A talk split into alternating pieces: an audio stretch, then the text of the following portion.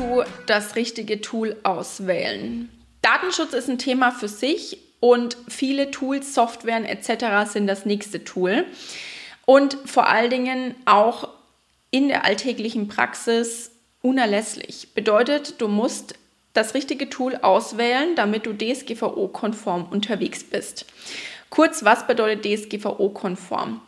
Die DSGVO schützt personenbezogene Daten und personenbezogene Daten sind dabei nicht gleich vollständige Daten von Personen, sondern bereits Fragmente, die in einem Zusammenschluss auch auf den vollständigen Namen einer Person oder eine Person an sich hinweisen können. In deine Datenschutzerklärung auf deiner Webseite kommen alle Tools, die du auf dieser Webseite verwendest und alle, die eben personenbezogene Daten verarbeiten, speichern, erheben oder eben auch in diesem Fall Cookies setzen. Das beginnt dabei, welchen Website-Baukasten du nutzt. Also benutzt du WordPress und ein bestimmtes Theme hier raus, kann es bereits sein, dass dieses eben bestimmte Cookies setzt und somit personenbezogene Daten entsprechend ausliest. Nutzt du andere Baukästen wie zum Beispiel Elementor oder auch Showit, dann ist hier auch genauestens darauf hinzuweisen, denn Elementor setzt zum Beispiel nicht direkt HTTP-Cookies, aber benutzt spezielle Session- oder Storage-Cookies, die wiederum als HTTP-Cookies zählen. Also auch das musst du genau in deiner Datenschutzerklärung nennen.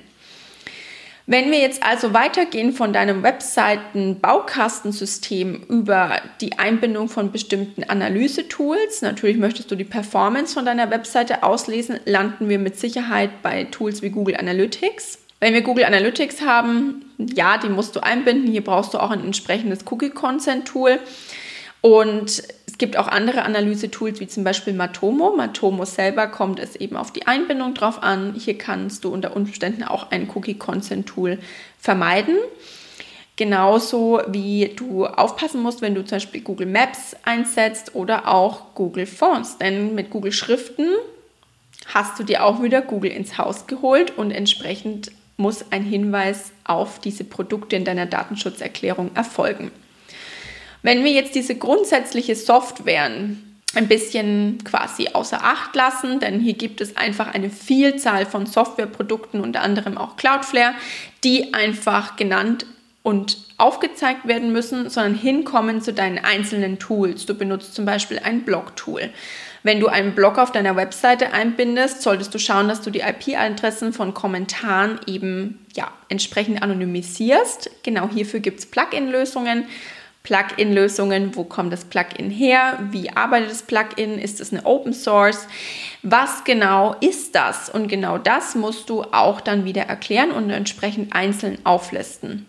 Gehen wir weiter von deinem integrierten Blog hin zum Beispiel zu bestimmten Login-Informationen. Du nutzt für verschiedene Website- Portale oder beziehungsweise entsprechende Angebote auf deiner Webseite, entsprechende Kennwörter und hast eben dafür einen ja, Passwortmanager. Vielleicht arbeitest du hiermit auch mit Kunden zusammen und hast Passwörter zu der ihren Accounts. Schau dir genau an, welchen Passwortmanager du benutzt, denn auch hier kommt es darauf an, wie diese Daten verarbeitet werden. Genauso musst du hier auch deinen Kunden darauf hinweisen, welchen Passwortmanager du benutzt und auch wie Passwörter dementsprechend verarbeitet werden. Newsletter, es gibt eine Vielzahl an Newslettern und man muss genau hinschauen. Bloß weil auf der Webseite draufsteht DSGVO-konform, bedeutet es noch lange nicht, dass die auch wirklich DSGVO-konform sind.